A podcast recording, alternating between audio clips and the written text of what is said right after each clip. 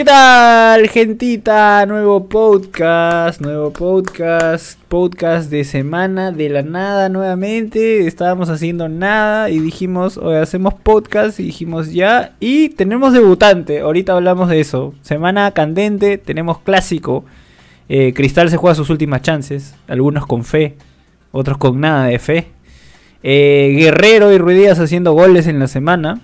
Este, y él probablemente parece que es real, ya no sabemos si es mentira o es verdad, pero Mbappé se quiere ir, dicen, del PSG y parece que CR7 puede llegar al, ahí a jugar con Messi. Vamos a hablar de todo eso, ya depende de ustedes con qué tema quieren que empecemos. Pero primero voy a saludar a, este, bueno, con quienes voy a hablar hoy día, pues, ¿no? Primero saludemos al, al debutante, pues, ¿no? Al gran Mike. Mike, bienvenido, Mike el gringo atrasador. Tu primer podcast, ¿cómo te sientes, amigo mío? Hola, hola, ¿cómo estás? Bien, todo tranquilo, de hecho, este... O sea, tranquilo en el sentido de que se viene una semana en la que Cristal no es protagonista, porque cuando hay clásico pasamos al segundo plano por más allá de que por ahí puede pasar de que no, no, no se clasifique, ¿no? Más allá de eso, lindo, lindo también lo que se ve a nivel en el extranjero, de que Cristiano puede estar en tres equipos, de que Mbappé este puede estar en dos, o sea, es una locura, la verdad. No sé quién vende más humo, si, el chiringuito o nosotros, pero por ahí va. tiene, razón Mike. De hecho, hace mucho tiempo ya que no había un representante de la Celeste en el podcast, porque a Sardoncito se le complicaba también esto, así que los hinchas celestes deben estar bien contentos contigo. Y ahora vamos con Chaquita. Chaquita, ¿cómo estás? ¿Cómo, cómo arrancas la semana?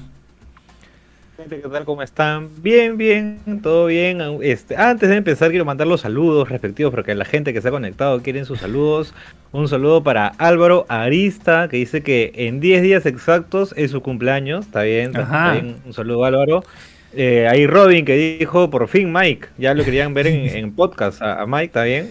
Para decir, Mike es buen, es bueno, es tuitero, tuitea bien, ¿ah? lo he visto, habla cosas con sentido. Eh, un saludo también para, para Paul, que dice que es crema. Saludo, mano. Ahí está.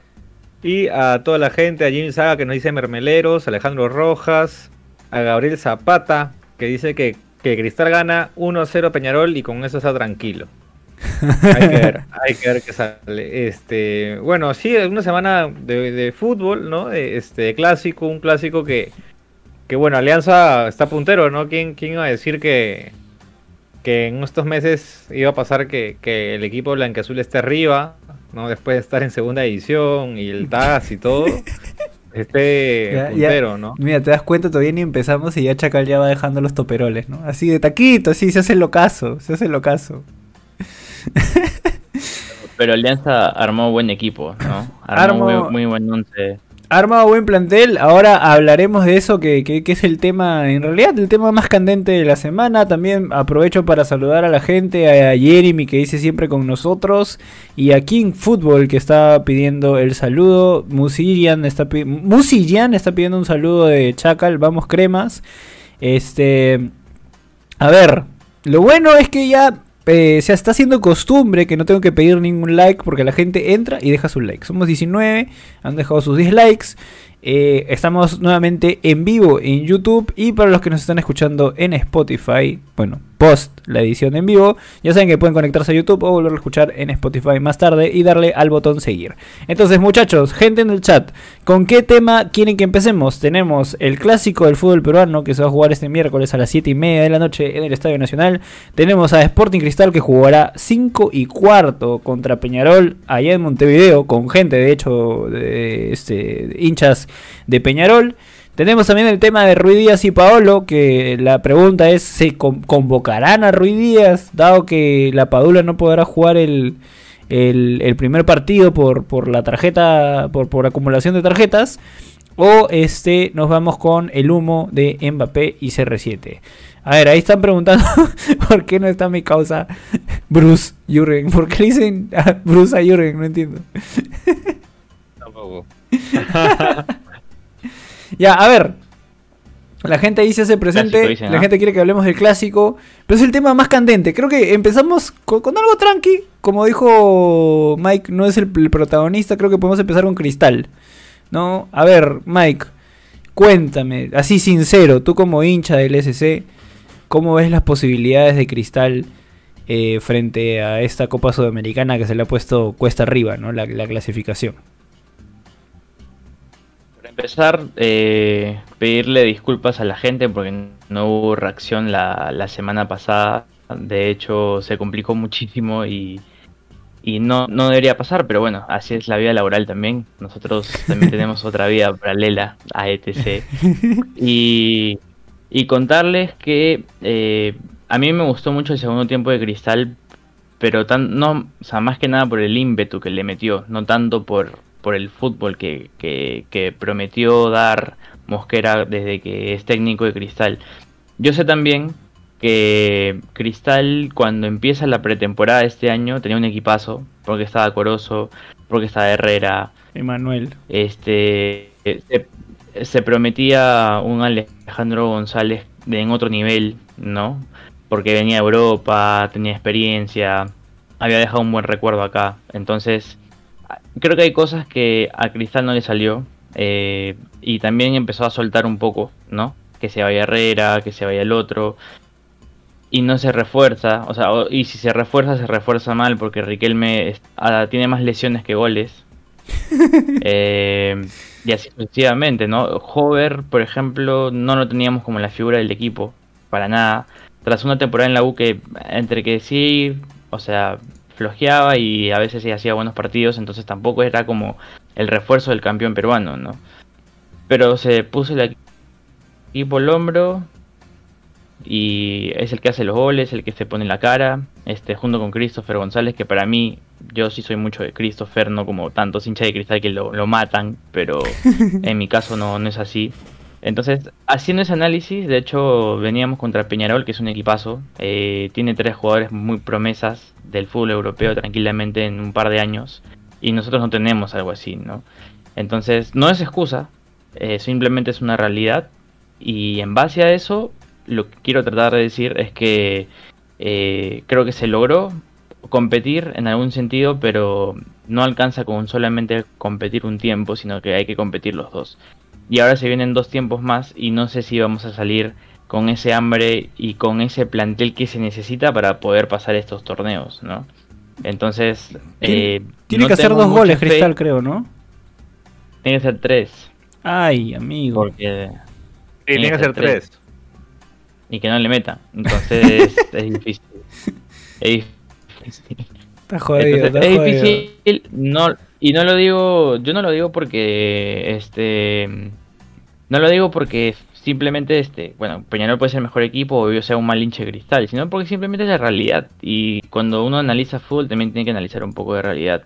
¿no? Por ejemplo, Gabriel Zapata nos dice que Hover no viajó. No tengo confirmada esa información, pero imagínate, ¿no? Estábamos hablando de que es el, Yo- el jugador que se puso el equipo al hombro y, y no Yo he leído que, que Hover no va a viajar porque está lesionado. Y tampoco va a viajar este Riquelme. Porque, bueno, sabía que está con su lesión.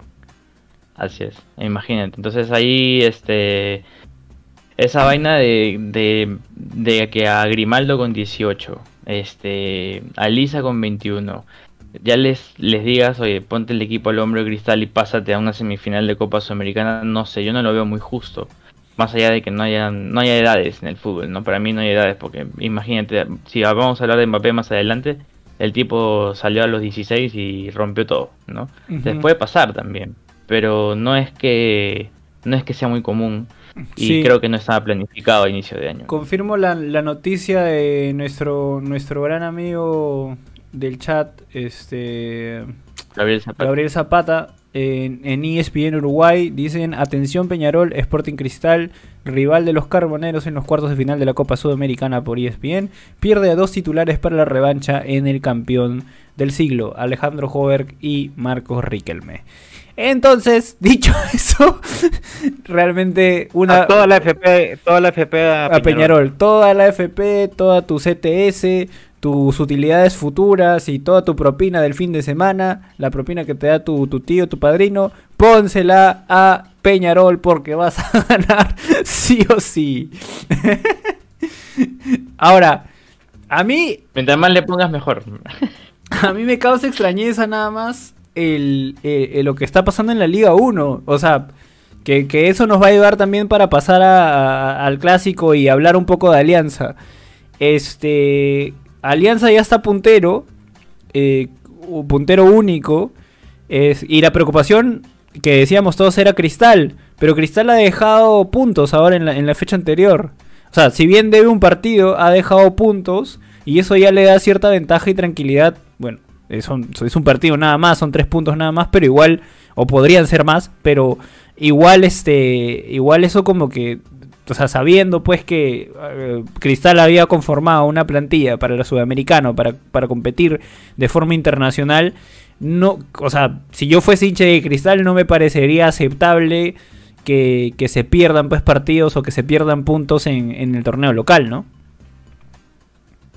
ahí, por ejemplo, lo que yo podría decir es que más allá de que competir en dos campeonatos este y con un plantel que se empezó a reducir con el tiempo eh, no te da abasto, es que hay algo en la cabecita también, ¿no? Que mentalmente, y no porque pienses en un solo torneo, sino porque no puedes pensar en dos. Y, y, o sea, vienes de un 3-1 de local, perdiendo, y te tienes que jugar con Vallejo que no es, no sé, no, no, no viene con una racha negativa de partidos, ¿no? O sea, Vallejo es de los mejores equipos del campeonato, entonces obviamente guardando gente o, o que juegue Ávila, este está estamos dando un poco estamos dando un poco de ventaja que O sea, no deberíamos Cristal- estar dando.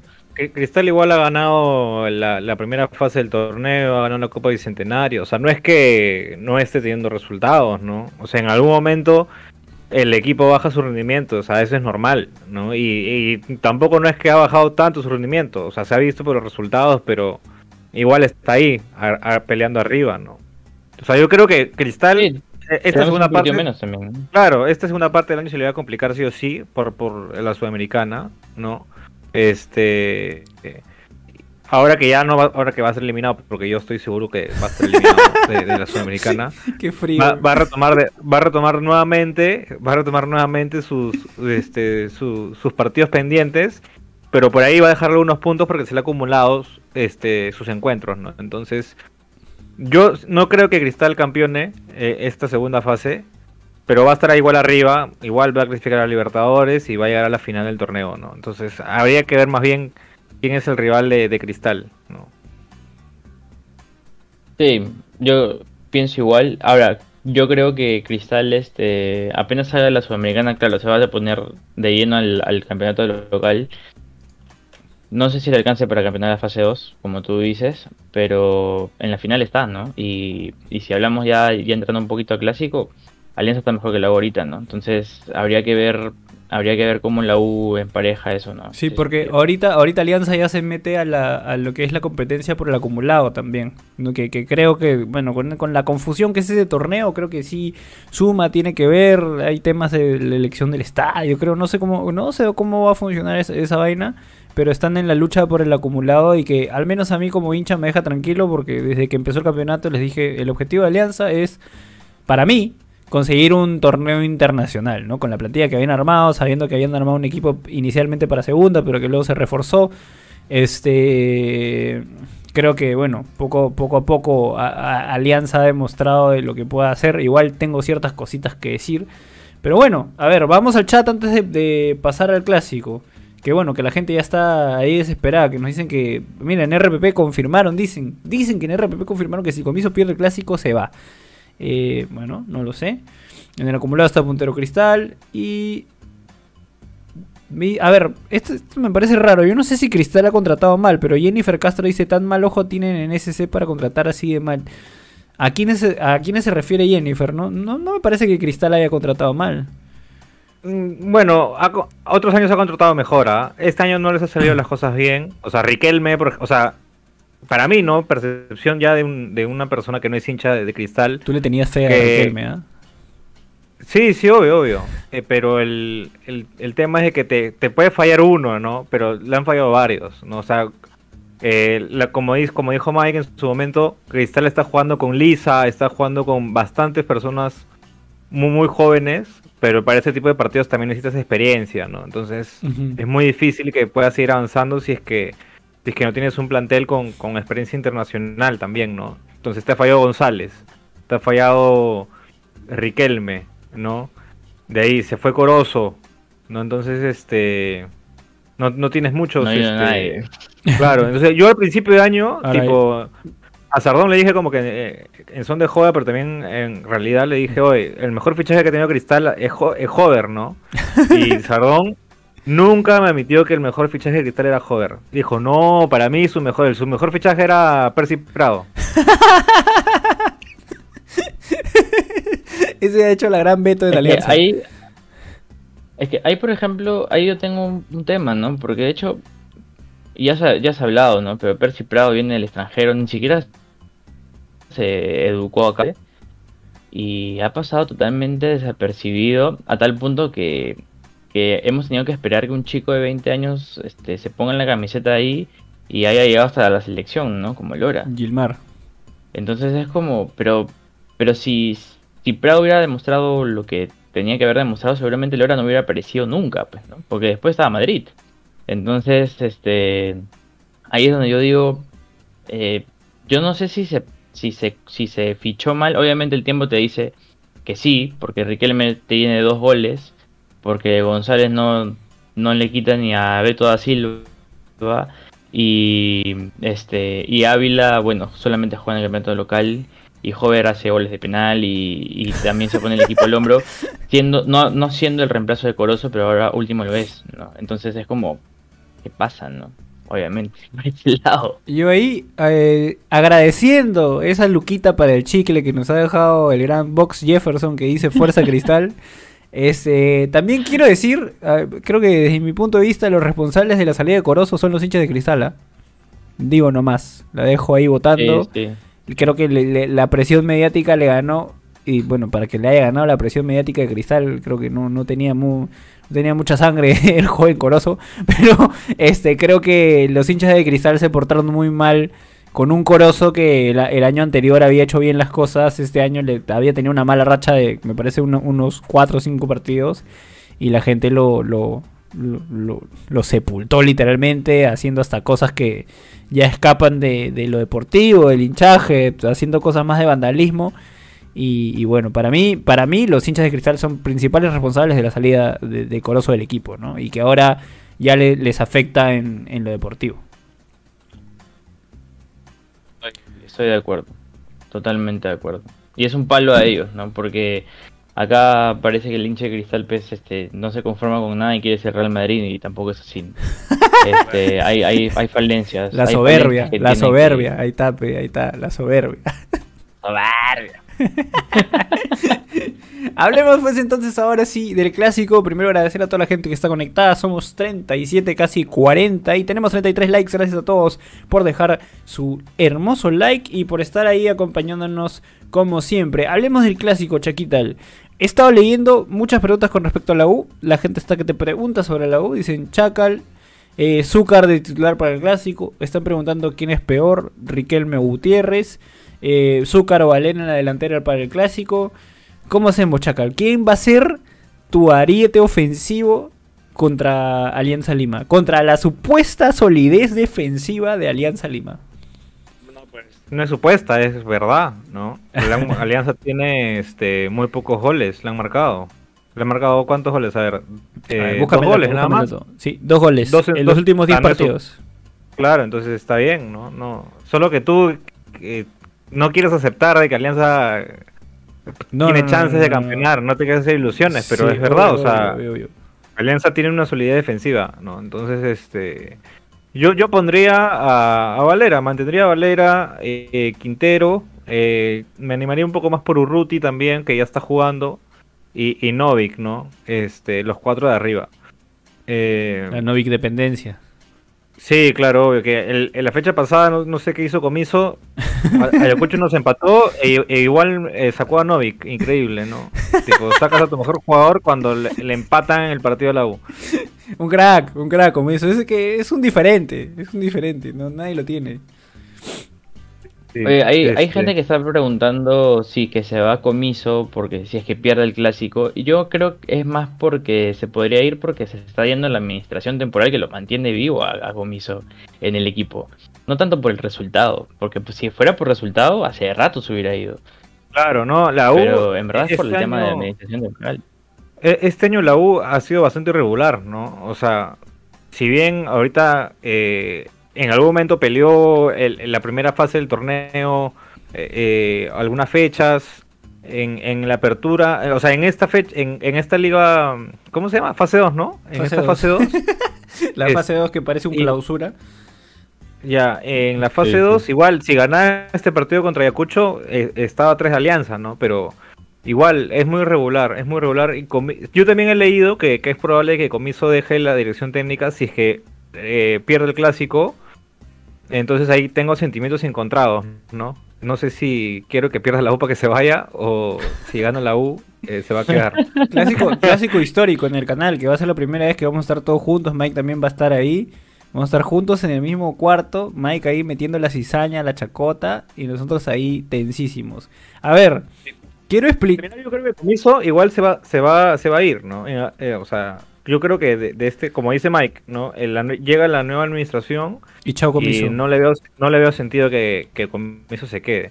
Igual conocemos la, la mafia de Grenco y ellos están haciendo todo lo posible para quedarse algunos días más eh, o meses más, ¿no? Pero este, Pero hoy Ya, salió, hoy salió Chacal una información, ya es oficial, ¿no? Que se habían presentado varios a, a, la, a la administración, ¿no? Para que la SUNAT ya defina para el Voice y también para la U. Y hasta el viernes, hasta el viernes eran Ajá, y la próxima semana eligen. Entonces, yo creo que ya lo de Grenco está, ya está caducado, ¿no? Para pues. la próxima semana. Y por eso te decía que más comienzo se iría por el tema administrativo que tanto que, que deportivo en sí, porque ha, ha- ha vuelto a subir. Yo creo que la línea de 5 no la debe quitar, para empezar. Creo No, que la son los mejores bien. partidos que ha tenido en la U. Sí, Solo- solamente quiero leer ese comentario porque la gente en los comentarios es lo máximo. Ponen. si, si Messi jugara en la U, Comiso lo cambiaría por guarderas. de- sí, el Guarderas es, es fijo en, en el- es un cambio fijo. ¿no? Es un cambio fijo. Bueno, es un jugador. Eso, eso- Es un eso- jugador. eso quedó desde el partido con Del Valle, ¿no? En, Sí, sí, sí. en el. Monumental. Lord Guarderas. Lord Guardiola. A ver, agradeciendo a los 51 personas que están eh, eh, escuchándonos y viéndonos en simultáneo y agradeciendo sus 41 likes, eh, paso a explicar mi punto eh, sobre la solidez defensiva de Alianza. Porque, porque quiero explicarlo, quiero explicarlo. ¿Ok? Los números, sí, los números hablan, te dan un indicio de lo que puede estar ocurriendo, pero hay que ver, el, hay que ver los partidos para, para darnos cuenta de ciertas cosas, ¿no? Eh, con esto no estoy diciendo que la defensa de Alianza sea mala, tampoco creo que sea, pues, este, imbatible, pues, ¿no? Como que es imposible hacerle gol a Alianza. Porque eh, solamente del partido anterior, y lo pueden revisar ustedes en las imágenes del partido, eh, Municipal tuvo, si no me equivoco, cuatro jugadas a cinco claras. De las cuales, tres de ellas pasaron como en su casa. Y yo vi el partido completito, pasaron como en su casa. Y si se la fallaron, fue porque son malos. O sea, literalmente, Elison Ramírez, dos veces mano a mano frente al arquero, y falló.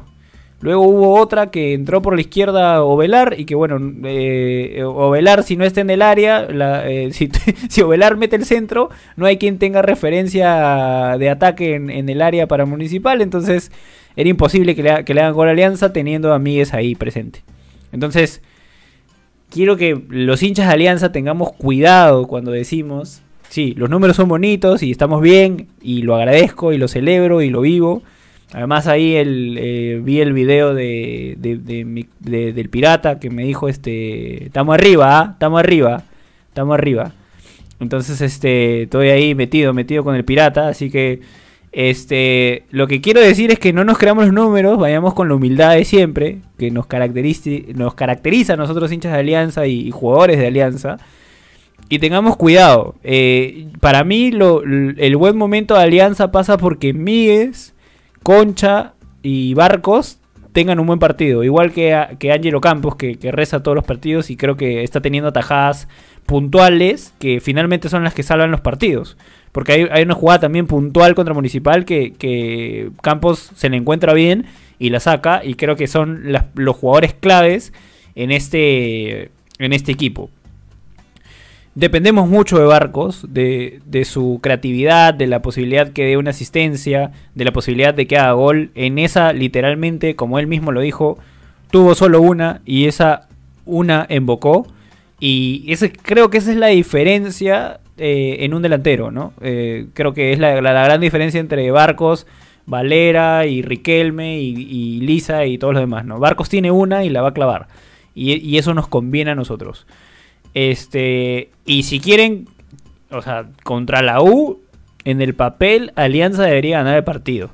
¿Por qué? Porque si asumimos esta solidez defensiva y entendemos pues que la U no tiene con qué atacar, porque Enzo Gutiérrez es... eh, meh, meh. Enzo Gutiérrez, Chacal lo ama. Eh, Zúcar todavía no se encuentra y Valera después de... Valera después de la, de, la selección parece que eh, ha perdido algo- ciertas cositas, a no ser que resucite en ese partido. Eh, si se marca bien a, Novich, eh, la U no tiene la U no tiene cómo atacar, no, ti- no, ti- no tiene cómo hacer daño. Y mientras que Alianza sí tendría cómo. Entonces, para mí, en el papel, Alianza debería ganar el clásico, pero finalmente es un clásico. Y en los clásicos puede pasar lo que sea. No, pero ojo que, la U sí tiene gol, ¿ah? O sea, sí, la U te genera ocasiones de gol eh, por partido, o sea, te genera bue- buenas ocasiones. El tema es la, la parte de atrás, ¿no? O sea, ahorita, por ejemplo, vemos la tabla, la U es el segundo equipo con más goles, ¿no? 10 goles tiene, Manucci tiene 11. Entonces, este... Obviamente fallan algunos, pero, o sea, Gutiérrez no está jugando mucho felizmente. Pero, por ejemplo, Valera sí te ha metido un par de goles. Zúcar ha entrado bien. Zúcar está entrando muy bien, Zúcar, eso sí. Este, Quintero por ahí y Novik está, está dulce, como dices, ¿no? Si tiene, si retienen a Novik, yo creo que ahí se le va a complicar el partido a la gente de la U. El tema es la parte de atrás. Para mí la U, o, o sea, la U, así como tiene goles, es uno de los equipos que más le convierten. Tiene nueve en contra, que es mucho. En seis partidos es demasiado. Entonces, este, Kina no está en su mejor nivel. eh, Alonso tampoco no está en su mejor nivel. Santillán todavía no juega en el año. Tenemos a Cabanillas eh, por el lado izquierdo. O Ceballos a veces juegan que, que no son garantía, ¿no? Entonces, este. eh, yo creo que la, eh, la parte preocupante de la U es, es la parte de atrás, más que nada. Pero de ataque sí te genera y te puede marcar ahí un par de goles. O sea, es muy. Es como, como, como dicen algunos, ¿no? Es como un, un, peleador de box, ¿no? Da, pero también recibe a veces, ¿no? Ah, ya. Es recio, dices, es recio. Sí, Ah, ahí es. Mira, yo, yo creo cual. yo creo que la clave va por poner a, a Valenzuela o a Moyano, pegado a Novich, y se acabó el tránsito de la UA. A no ser que Quintero pues esté este endiosado, modo Super Saiyajin Dios, y, y ahí sí medio que podemos encontrar peligro, ¿no? Pero o sea, no quiero pecar de soberbio, pero pa- para mí en, el papel debería ganar la alianza por, por, por, cómo viene, ¿no? Por cómo viene. Pero siempre, siempre la dejo ahí de que en el clásico han, habido años en los que Alianza venía súper mal y el clásico lo ganaba, estando en la U peleando arriba y al revés también. En un clásico es una historia diferente, totalmente diferente, a veces casi ni los ni la estadística, ni los partidos previos y los partidos ganados este, juegan a veces. Entonces hay que, hay que ir con, con cuidado. ¿Tú, ¿Tú qué dices, Mike? Sí, ahí eh, yo quiero anotar una cosa bastante extraña en los últimos tiempos. Por ejemplo, es no va a haber un clásico en mucho tiempo que los dos equipos van a jugar con línea de 5, ¿no? Eh, que a veces se convierte en 3 o en 5, que como lo quieran ver. Eh, pero yo, yo tengo una consulta para el Nero porque, de hecho, a mí me pasa algo con, con Mora. Porque el año, sí, porque el año pasado se puso el equipo al hombro, se llevaba a todos, trataba de jugar, no, era el único que, que, que mostraba cosas diferentes. Y este año parece que le han lo han castigado, no puede, no puede driblear, ¿no? Este, no lo veo dribleando, no lo veo llevándose jugadores, o sea, está pegado a la banda jugando donde debe- debería estar jugando Cluviera Aguilar, que ya se fue. Pero no lo veo desequilibrante, ¿no? Y cuando tiene la, posi- la posibilidad de poder él terminar una jugada, se está quedando. Me pasó mucho, por ejemplo, lo vi contra, contra Cantolao, por ejemplo, en el San Marcos. Y, y me dio esa sensación, y también lo hice en otros partidos. No sé si.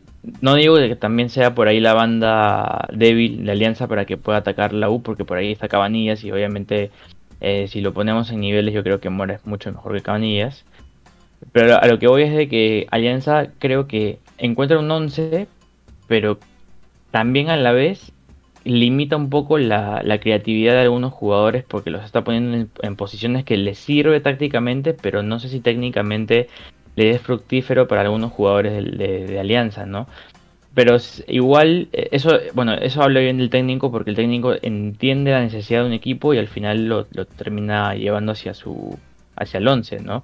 Eh, eh, mismo caso de Concha, o mismo caso de Campos, porque creo que Campos es mucho más determinante que Rivadeneira porque te transmite, te transmite seguridad, que es lo que no venía 100%. pasando con Rivadeneiro.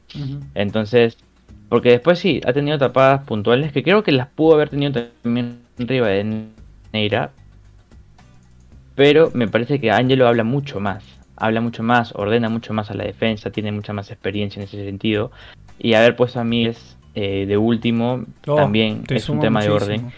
¿Y sabes, a, ¿Y sabes a quién más ordenó? A Bayón. Porque Bayón el año pasado corría por todos lados, trataba de hacer este refuerzo de todos y, y obviamente le quedaba o le faltaban piernas. Y hoy está tranquilo, sereno, parece, parece el real jugador experimentado que debería estar en la mitad de la cancha, este, diciéndole a Valenzuela o a Moyano cuando lo acompañan, oye, tranquilo, ven acá, arropémonos, tranquilos, ¿no? Este, no sé si va a extrañar mucho a Tato Rojas, si es que ya no está listo para jugar. En A la ver, defensa. Empecemos por Mora. Eh, Mora es un jugador desequilibrante que mostró mucho más o sea, vale la redundancia, mostró mucho más desequilibrio y más gambeta en San Martín. Cuando Alianza lo presta a San Martín. San Martín se muestra más como un extremo, un extremo desequilibrante con poco gol, pero sí con mucha asistencia, mucho centro. Porque eh, eh, Oslin no es mucho de pegarle al arco. De hecho, cuando comienza a jugar con Bengochea, que para mí Bengochea siempre lo supo y él lo descubrió, él lo pone de carrilero cuando Bengochea comienza a hacer esta, este juego que ahora todos aplauden, de los tres o cinco atrás, ¿no? Y que luego votaron a Bengochea como un perro, ahora, ahora sí se acuerdan, ¿no? Ya, entonces, Bengochea lo, lo descubre en esa posición. Muchos lo criticaban porque decían, oye, pero si Oslin era un extremo que entraba bien, este, bueno, en eso, en ese, en ese tiempo que estaba en Gochea eh, con, con Mora de carrilero, Mora era de los mejores jugadores de, de ese Alianza Lima que en, que en esos meses este, no le fue tan bien. Era el que más destacaba. Llegan, pasa todo el, el chicharrón de, de- la vergüenza y toda la nota. Y Mora juega de extremo, lo ponen de lateral, lo ponen en todo sitio y a mi compadre lo confunden. Lo confunden, como dices, toma mucha responsabilidad, entonces él, él- él simplemente trata de hacer, trata de hacer, trata de hacer en lo que él puede. Este... Y siento que ahorita está teniendo... No, no te puedo decir que está teniendo malos partidos, pero quizás está en un proceso de encontrarse, de comenzar a, a ganar confianza. Porque en los partidos, incluso contra Municipal, contra Cantolao, está teniendo faltas medias tontas. eh, lo, lo pintan mucho. De hecho, se perdió una fecha por, por acumulación de amarillas. Este, en, el, en el partido contra Municipal les, lo pintan al toque y en la siguiente jugada casi lo expulsan. Que el árbitro ahí le dijo: Mora, piensa porque ya estás molestado y una más y simplemente te voy a votar. Entonces, yo siento que, que, Mora se va a encontrar. Y va a ser ese enganche característico que tiene de que, que va a centrar pero se mete hacia adentro. Y, y va a soltar el pase porque en general Mora no es de patear al arco. Porque Mora tiene este enganche que hace advíncula. Este que como que se mete con la derecha hacia adentro y le pega con izquierda advíncula. Ya, a Mora le falta pegarle con izquierda. No sé si no, no sé si no sé si no tiene izquierda o, o- se le complica, no sé, o tiene miedo de patear, no, no tengo idea. Pero le falta patear un poco más al arco y centrar un poco mejor, porque a, a veces los centros le salen muy pifiados. Sin embargo, en la posición en la que está y lo que está haciendo, para mí lo está haciendo bien. Es como Richie Lagos. Richie Lagos empezó súper bien. Eh, el, el año y ahora está sin gol, pero, pero jugando sus partidos a, 6, 7 puntos como lo está haciendo Mora. Lo de mí es excepcional.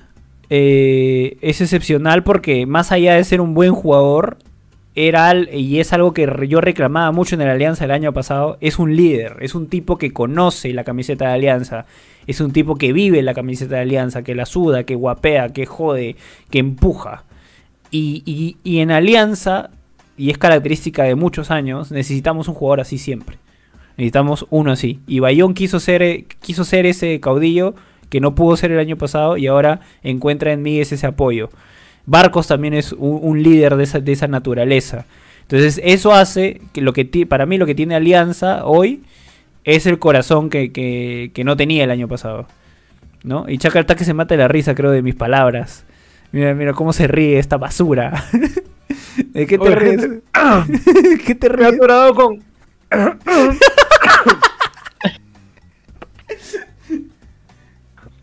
¿Qué pasó? Mira, mientras, mientras se recupera Chacal de, de Dale, su, dale. de su ataque de risa, este quería hablar algo de la U, porque justo tú, tú decías de que el- la clave estaba entre que si ponías a Valenzuela y a Moyano, o a Moyano y, y Chapaz a Novik se acabó la U.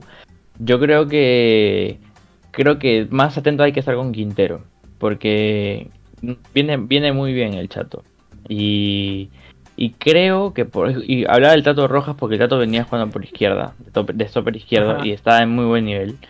Este, y no sé si lo puede extrañar, por ahí va a jugar Quintero, entonces, más que nada yo lo decía por eso, y Corso en estos clásicos a veces Sí, sí, saca sí, su sí. modo selección, pues, ¿no? Bueno, la- bueno, Corso se va, Co- Corso se va a agarrar con con este ah, puta, lo- Con Lagos. con Lagos, con Richie, así que por ese lado estoy tranquilo. Eh, Richie, Richie tiene mucho temperamento, entra bien, entra fuerte, es bien, bastante técnico, mucho más técnico que Corso.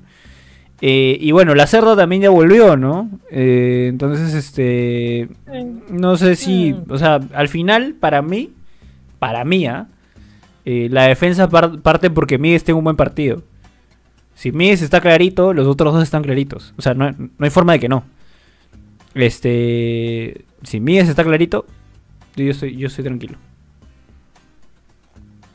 Yo volví, gente, ah, sí, me dio un poco de ataque de risa porque quería hablar y de la nada vi un comentario de que decía de que no, que, que, que puso Igot, puede ser, que puso, o sea, le falta todo, jajaja.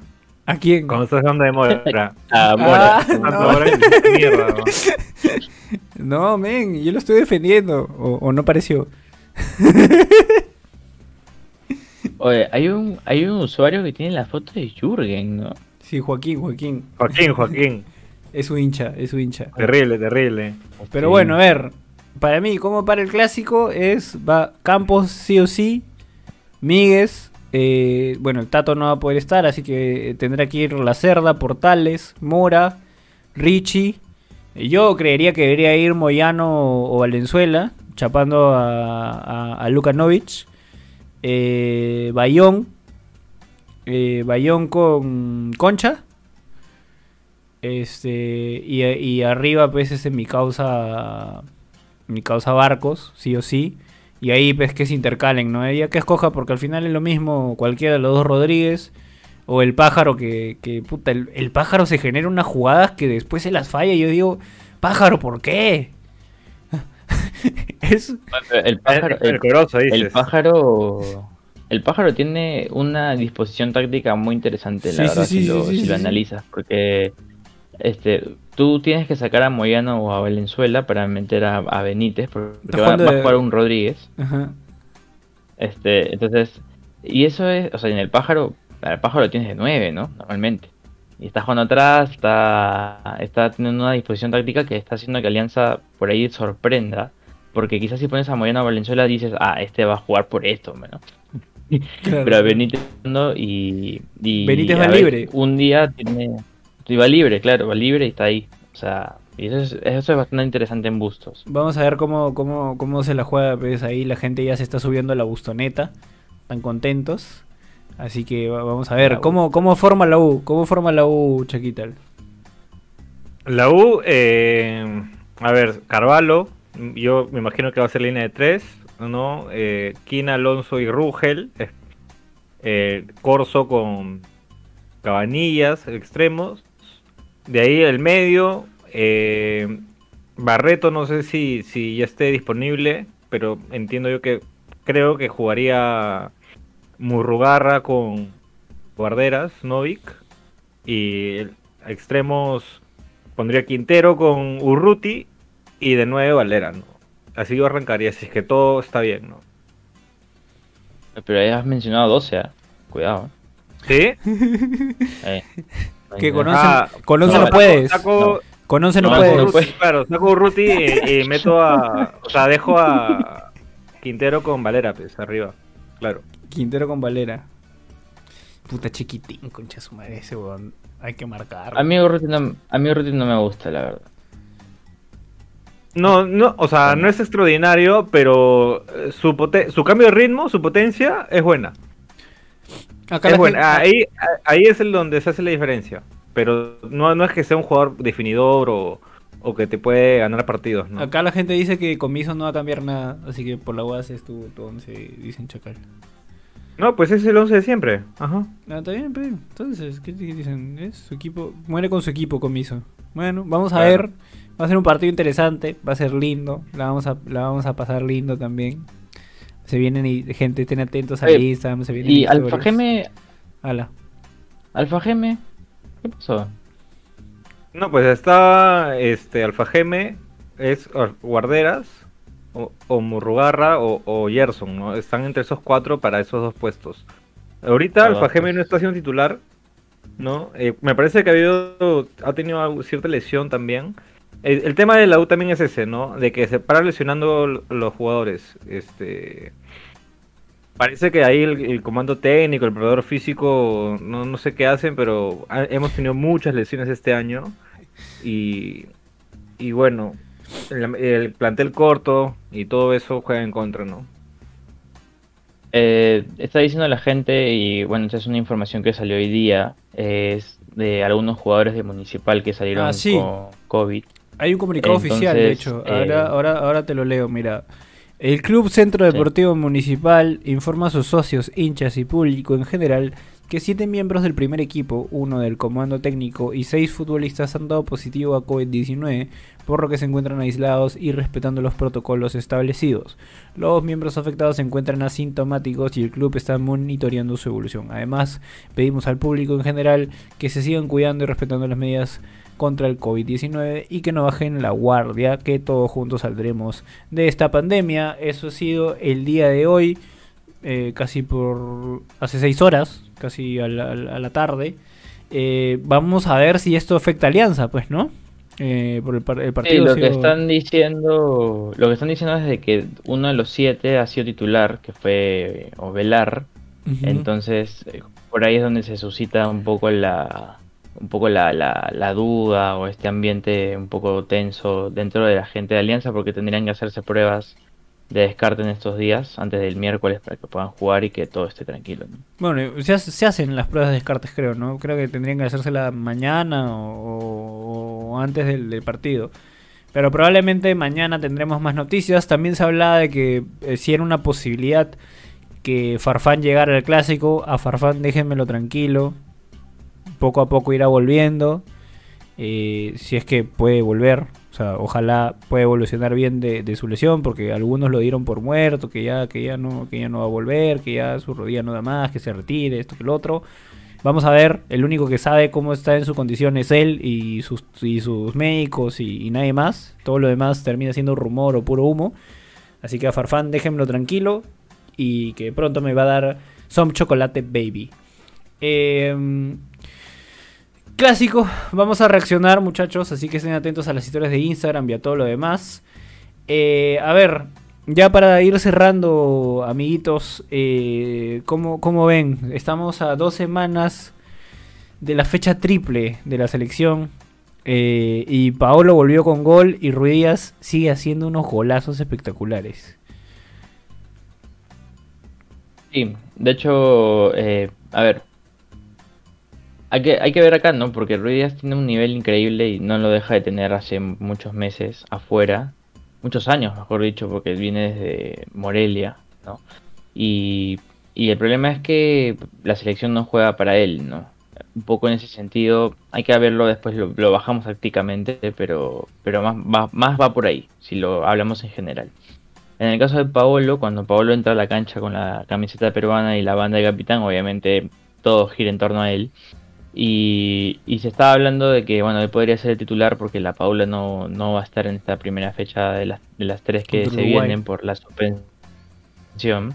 Eh, y, y creo que la gente, o sea, no, no es que se lo- no es que se dice por polemizar de- y decir, ah, ya, ahora la Paula es la titular y Paula, y Paolo el suplente o así al revés. No, simplemente es porque es así, o sea, porque la Paula no va a estar. Y si me, me das a elegir este, quién va a ser titular en vez de la Paula, yo creo que Pablo tendría que serlo si es que llega bien. Y creo que siempre se pensó eso, ¿no? Y si ya volvió con gol y hay dos semanas más para que pueda seguir jugando y en Brasil juegan todos los días, entonces puede llegar con tres o cuatro partidos más, eh, eh, está bien, sea, está muy bueno, volvemos a recuperar a nuestro capitán y, y eso está, o sea, eso potencia lo que se hizo en la Copa América como se había hecho hace como cinco años, ¿no? Que dentro de una base que se hizo de la Centenario, este se pudo haber hecho una, eh, una buena plantilla y a partir de eso empezar a meter a los jugadores que tienen mayor recorrido como Advíncula, Farfán en su momento, ¿no? Hoy Pablo tiene esa responsabilidad, así que eh, y tenemos que hacer seis puntos por lo menos, ¿no? Por lo menos seis puntos. Sí, de acuerdo, de acuerdo. O sea, yo, yo, o sea, el debate más que nada creo que era si Rui Díaz iba a ser convocado o no, ¿no? Porque de hecho no fue ni siquiera a la Copa América eh, en Brasil y no estuvo considerado para otros partidos. Pero yo, yo sí convocaría a Rui Díaz, ¿no? Eh, pero ¿En vez no, de mi no cuate? En vez de mi cuate, ¿Cuál, cuál cuate? mi cuate, güey. Mi cuate. el- Ah, Ormeño. Tengo Ormeño, mano. Eh, no, o sea, yo creo que la lista va a ser amplia, ¿no? Eh, pueden convocar a, a más delanteros también, porque son, tre- son tres fechas ahora, ¿no? Entonces el tema, este, si fuera fecha doble, yo creería que... Se, extiende la lista. un poco- Sí, o sea, la FIFA ha, ha dado plazo para que se extienda la, la lista, pero no sé si Gareca lo va a extender tanta, tanto. Pero, pero bueno, yo, yo convocaría a, a los dos, a Ormeño, a Rui Díaz, a, a todos los jugadores aptos que se puedan, eh, para tener un, un mejor universo, ¿no? Y el y titular iría Guerrero, de hecho. Eh, pero cuando ya la Paula esté eh, esté bien, o sea, cuando ya termine su suspensión, también que arranque el, el siguiente partido, ¿no? Que sería contra Venezuela. Ahora, el tema es que la Paula todavía no, no está no, no consigue equipo, o sea, parece que se, eh, ahora se rumorea que se va al Atalanta, no se sabe, este, eh, pero no está teniendo mucho fútbol desde que acabó la Copa América, ¿no? En comparación ahora de Guerrero, que de nuevo está teniendo ritmo futbolístico, ¿no? La Paula necesita el representante de Beto. Porque lo lleva al Real. Madrid. Eh, Be- Beto da Silva todavía no puede celebrar como Bebeto o, o meterse el dedo a la boca. Por su bebito. ya, estoy- por su- sí, ya van, a, ya van a hacer su bebé y todavía no mete gol. Para que se lo dedique. Y se lesionó sobre todo, ¿no? Otra vez. Y se lesionó, ¿verdad? Contra Cristal. Sí, Bueno. ahí yo lo que dice dice Diego Rodríguez es un hincha nuestro. Este Gareca este viernes convocará 45 jugadores y solo llevará a 28. Eh, no sé, porque finalmente, obviamente para el partido sí va a tener que hacer una, una baja de jugadores, pero, pero pueden seguir entrenando. ¿no? Eso, eso es importante. No sé si va a completar a 48 porque tampoco estamos convocando para una Copa América, pero... No presupuesto tampoco. Vamos Pero a todos. sí, sí, no hay presupuesto. Yo creo que va a haber unos 30 por lo menos. 30 debería haber. Este, Sí. y que 7 se queden fuera, ¿no? Para los partidos. Que puede ir rotando, ¿no? Porque por ahí, por, ej- por ejemplo, puede volver Christopher González y está Raciel, los dos, y a ver quién se pelea un puesto eh, dentro del- de la lista del partido, ¿no? Porque creo que el equipo titular está clarísimo. ¿no? ¿Zambrano Y- volvería o ya descartado? Yo creo que todavía no, ¿no? No. Todavía no, me parece. Ahora, yo igual tengo dudas con Ramos, ¿ah? o sea, no... me gustó mucho más Santa María Callens, que creo que Sí. era impensado hasta hace poco, pero hasta ahorita yo creo que debería ser la... Pero es muy frío. Santa María, casa. Es muy frío. ¿Cómo va a salir jugando así? Es muy frío. Es frío. Es frío. Arquero, dicen. Galese, Galese se recuperó. ¿Qué fue? ¿Verdad? Galese se lesionó. Sí. Eh, Pero llega, llega, llega, llega. Sí, Yo también creo que llega, sí, sí. Sí, llega. Dale, dale. No, no se convoca ya Carvalho. ¿Lo siguen convocando? ¿Cáceres lo siguen convocando? ¿O ya harían un cambio ahí en los arqueros? Sí, yo creo que sí. El- Creo que el más cercano sería por ahí Duarte, ¿no? Que, que podría llegar a tapar, pero... O llegar a, ser convocado, pero más allá de eso, no, no, no Sí, le o veo sea, mucha duda ahí. ahí. Claro, o sea, finalmente no es algo que, que se tiene que debatir, creo, ¿no? O sea, es Sí. de lo menos importante, ¿no? Yo mantendría el equipo, la verdad. O sea, mantendría tal como está. No haría mucho cambio. Y ahora... Por ejemplo, quien, quien sí va a estar, o sea, quien va... en- o sea, una, una posición en la que sí van a ir tres convocados, creo que va a ser la, la saga derecha, ¿no? Eh, por ejemplo, entre Advíncula, que vuelve, Corso, que creo que venía suspendido, y Lora. ¿no? Entonces, ahí, para que hayan siempre dos ¿no? en el partido, me parece que ahí sí van a haber tres jugadores. Claro, pero teniendo en mi causa este... ¿Cómo se llama? Mi causa logra características muy similares a la, a la de Víncula. No la misma velocidad, pero... O sea, Mora, eh, perdón, Lora es un híbrido entre Corso y, y Advíncula, pues, ¿no? Es como... Le falta mucho en la marca. Se fue expulsado el fin de semana también, Sí, por ejemplo. Sí. Ahora, hay que ver, pues, ¿no? Porque hay que, hay que, hay que rotar ahí. Y la, y dicen, o sea, ¿ustedes creen que pueda ser novedad el, el que de quien se ha hablado pues toda esta semana? Este de Al- Alessandro Burlamaki. No lo No, veo todavía. No, no lo Yo todavía no lo Creo que lo va a llevar de a pocos, ¿no? O sea, que en esa posición hay muchos, ¿ah? Hasta está, está Peña, Acuérdate, eh, nosotros jugamos eh, con tres ahí. Y está Peña, está Yotun, está este, están los mismos Raciel, Aquino, están- Aquino, este, Aquino que que, volvería. que vuelve, este, este Tapia, el mismo Cartagena también. claro, claro, hay, mucha, hay mucha, hay mucha variante en, en el centro de la cancha. Entonces yo creo que el equipo se va a mantener, ¿no? Sí, yo creo que sí, no, no debería cambiar mucho. claro. Me siento seguro, después de la Copa América me siento seguro, siento que, que algo podemos hacer. La fe todavía se mantiene intacta. Yo, yo estoy así como, también, ¿no? como tú con Alianza. ¿ah? Yo estoy como tú con Alianza. No me quiero hacer ilusiones. Yo solamente sé que con Brasil es imposible. No, el partido, en verdad, el partido más jodido para mí es, el, es contra Uruguay. No. Ese de este. Puta, yo, siento, yo siento que contra Uruguay sí lo vamos a ganar. Obviamente sufriendo porque Uruguay no es un equipo fácil. Lo, lo vamos a ganar. Pero con quien vamos a sufrir y vamos a estar renegando va a ser contra Venezuela. bo. Siento que... Sí, ahora, la, la gente pone, Alessandro Bularmaki es un excelente centrocampista. No, lo es, ah, obviamente está en España y, y creo que por ahí va a empezar a ganar puntos dentro Ujú. de, la- de una consideración más allá de que Christopher o Raciel pueden jugar acá en el Perú. Pero yo creo que Gareca lo ha demostrado siempre y creo que la reconfirmación de lo que voy a decir es Cristian Ramos, es que tiene su gente de confianza, ¿no? Ujú. que en su momento, en momentos calientes los llama. Y fue Cristian Ramos, el mismo Cueva que siempre lo ha mantenido, ¿no? Entonces, no sé si Gareca, eh, en este momento de la eliminatoria que necesitamos puntajes, ya, ya, ya, este, se está animando a decir, a ver, tráelo para que juegue, ¿no? Este, no está, me parece que no está en ese momento. Si hubiese sido Copa América, que si hubiese sido Copa América quizás lo hubiera, lo hubiera traído. Quizás lo llevaba, claro. En eliminatorias Gareca no se la juega mucho que digamos. Difícil.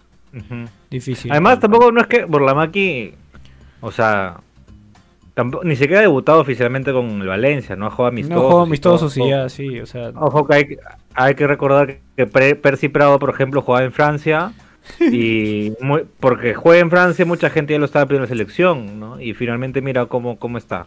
Entonces yo creo que si bien es un mérito jugar en Europa, pero no significa que tenga que jugar por Perú, ¿no? O sea, tiene que demostrar primero, ¿no? No, no simplemente de que, ah, juega en España o juega en tal sitio, tiene que ser Caso, llamado. caso Para Benavente, ¿no? Madrid nada. Para, para nada, no, no, para nada.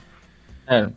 Aparte, Burlamaquia salió en lista, y hay que decirlo también porque hay que ser realistas. Salió en lista porque hay dos o tres lesionados en la mitad de la cancha de Valencia. Valencia, sí, o sea, en, el, sí. en el caso de ellos estén bien, yo creo que Bulamaki va a jugar en el filial todavía. Entonces, pero está bien, o Pero sea, está bien, claro. pasa del español al Valencia y eso está bien. Es como, es como Vilca jugando en, en la filial del Newcastle. O sea, yo sé, muchachos, no, que, que Mbappé tiene 19 y que este otro tiene 18, debutan con 19, 20. Pero a ver, muchachos, Perú, estamos en otro nivel. O sea, seamos realistas también. Eh, o sea, no, nuestros jugadores comienzan a despegar a partir de los 23, 24 y eso, porque hay jugadores como, como, como Yotun o como otros que comienzan a encontrar su fútbol a los 28, 27, 28, la- el mismo La Padula. Entonces hay que, hay que ir con, con calma, no hay que, no hay que vendernos humo nosotros mismos. Así que va- vamos bien, vamos bien con esperanza y Ahí con no, fe. estoy, no estoy tan de acuerdo con lo de Vilca. ¿ah? O sea, yo creo que Vilca. ¿Hasta cuándo va a jugar reserva? ¿Hasta los 30? O sea. ¿Vilca tiene 23? no, o sea, lo que voy es que ya tiene muchos años, creo ya un par de un par de temporadas en Newcastle. Creería yo que tendría que dar otro salto, no más que nada para que gane experiencia, ¿no? Experiencia en los partidos. Eh, Rodrigo, ¿no? eh, Rodrigo Vilca tiene 22. No, creo que solamente ha jugado una temporada en el, en el Newcastle Under 23. Este. eh, o sea, una temporada más estaría bien si estoy de acuerdo contigo. Y de ahí debería saltar, pues. No sé, pues a un Holanda, a un Bélgica de repente, a un Portugal en un equipo donde pueda tener minutos, ¿no? Eh, pero, pero igual no me parece mal que esté ahorita en, el, en, el- en- en la plantilla, este, digamos, en la filial del, del Newcastle, ¿no? Sí, de hecho, este, bueno, se le estaba buscando equipo en la segunda de Inglaterra para que pueda tener minutos y creo que no se llegó a concretar y por eso va a seguir en la filial. Sí. Ahora, dicen, tiene 23 ya y sigue en la reserva lo que dice Piero García. Eh, hay un tema en, en Europa. Eh, bueno, nosotros también tenemos que agradecer en parte que un peruano esté ahí, porque no es muy común que esté en Inglaterra. Claro. Y por ejemplo, por ejemplo, el, el último que fue a Inglaterra fue Benavente y, y le fue pésimo y se tuvo que ir a Bélgica y ahí recién encontró su, su mejor forma en el Charler hoy, que hasta el día de hoy extrañamos esa forma de Benavente. ¿no? Pero Vilca, este, lo compran, ¿no? Que es raro, una venta en el Perú. Lo compran del Muni por la plata que quieras, pero lo compran. Y, y se va al Newcastle, que yo creo que es un buen proyecto. Y por ejemplo, gente como Almirón, que juega de titular, el paraguayo, que juega de titular en Newcastle, abre puertas a los sudamericanos. Y va a haber un momento en el cual Vilca va a ser reconsiderado. Y yo no creo que le vaya a ir mal porque ya, por ejemplo, la adaptación a Europa ya la va a tener. Le cuesta al peruano. Entonces, poco a poco, ¿no? Paso a paso, igual, si debuta a los 24, 25 en Inglaterra, es muy no acá en el Perú y nunca más salga, ¿no? Claro, es Entonces- Tapia, Tapia tiene 27 años eh, y recién está teniendo sus... O sea, ha, ha No, estado tiene jugando 25, en... tiene 25. vein- ya, tiene 25 años Tapia. ¿Tapia es 96? 5, No. no es 5. Ah, 95. No es 5. Va a cumplir. Cumple cumpliría 26 este año, claro. no sé si- Ya cumplió, ya cumplió 26. Ya, ya, 26 años, Tapia tiene 26 años y recién está, o bueno, desde el año pasado a los 25 años ha tenido su primera temporada en una liga top jugando a gran nivel. Después de haber estado entre suplente, jugando de back y de medio en distintos este, equipos de Holanda. Entonces ha tenido que pasar por un proceso largo para hacer el Tapia que es ahora. ¿no? Y, es muy probable que, pase lo mismo con Burlamaki o con el mismo Vilca, ¿no? O sea, van a estar ahí y, Peña también, ¿no? Peña también que estuvo en, una situación similar. Entonces, este, creo que, que como dice Mike, hay que ir este, este, con calma, con calma y, y ir de a pocos, ¿no? ¿no? No estamos en la época en la que teníamos un Pizarro y un Guerrero o un Farfán en las más altas esferas del fútbol y eso le abría las puertas a muchos peruanos y que los peruanos que siguieron lamentablemente la cerraron, ¿ves, no? Tal cual. Es como la universidad, ¿no? Que está. Los chicos que están de tu colegio, están en la universidad y les va mal, te cierran el cupo para que pase directamente al tercer superior. es, Algo la misma, es la misma vaina, es la misma vaina de Europa. O sea, Algo así, algo así. Bueno, muchachos, creo que ha sido un buen podcast. La gente ya también ya se quiere dormir, va, va, siendo tarde. Hay que, hay que dormir temprano porque hay que calentar. Mañana se entrena. Este, el profe Bustos me ha dicho que, que me cuide, que, que- no esté comiendo tonterías, que no esté tomando. Porque puede ser que, que salga en lista el miércoles, así que tengo que estar, tengo que estar tranquilo. Este, ahí Chaquital también, bueno, Chacal no va a poder estar el miércoles por lesión. Este, le ha dicho ahí a, a Carvalho que, que, que- que se haga una, pues porque no, no va a poder estar él en, en el 11 titular. Tiene una lesión ahí en el dedo. Fractura de dedo. Así que nada, y bueno, Mike, ya ¿para qué vas? ¿Para qué vas a Uruguay? O sea, no, quédate tú tranquilo, ¿no? Pero Te, te han dejado no, descansar. me, me- me han invitado a un- una reacción y creo que importa más ahí que, Claro que sí. El miércoles estamos reaccionando, muchachos. Estén atentos a nuestro Instagram. Si no nos siguen, vayan. Estén en Twitter también, que se comienzan a calentar las cositas por ahí. Está saliendo mucho contenido. Y así que nada, ya nos vemos. Ah, eh, ¿Tienen algo que decir, muchachos, para despedirse de la gente que ha estado. Este, bueno, nos han acompañado una buena horita. ¿eh? Estamos bien. Sí, sin nada, gente, esperen las reacciones del clásico. eh, sí o sí van a haber reacciones. Este, por temas de tiempo, a veces se nos pasa, no podemos grabar algunos partidos, pero este partido es súper importante y ahí estaremos reaccionando para el partido. Que ojalá sea bueno y hayan muchos goles. No, un saludo a todos los que nos han, nos han seguido el día de hoy. Muy, este, bueno, muy agradable estar con, con ustedes, muchachos, y, y que sea un buen clásico, que es importante también porque creo que esos partidos con intensidad que a veces faltan en el fútbol peruano, un, clásico lo, lo, puede tra- traer y, y es un lindo espectáculo para la gente que todavía no puede ir al estadio, ¿no? Sí, señor, sí, señor. Ojalá, ojalá se nos dé ir al, al, al estadio cuando juegue Perú. Eh, y nada, esta semana de locos eh, debuta Mike en los podcasts y tendremos por primera vez en la historia de en todas las canchas reacción del clásico con los hinchas de la U y Alianza juntos en un solo lugar. Increíble ese video, espérenlo, es histórico, jamás en la vida hemos estado en un clásico, no en el estadio, va a ser la primera vez que lo veamos desde casa todos juntos. Así que nada muchachos, gracias por estar ahí. A Juanma también. Ah, y, Regresa y- y regresa Juanma a las reacciones, muchachos, también, así que espérenlo, espérenlo.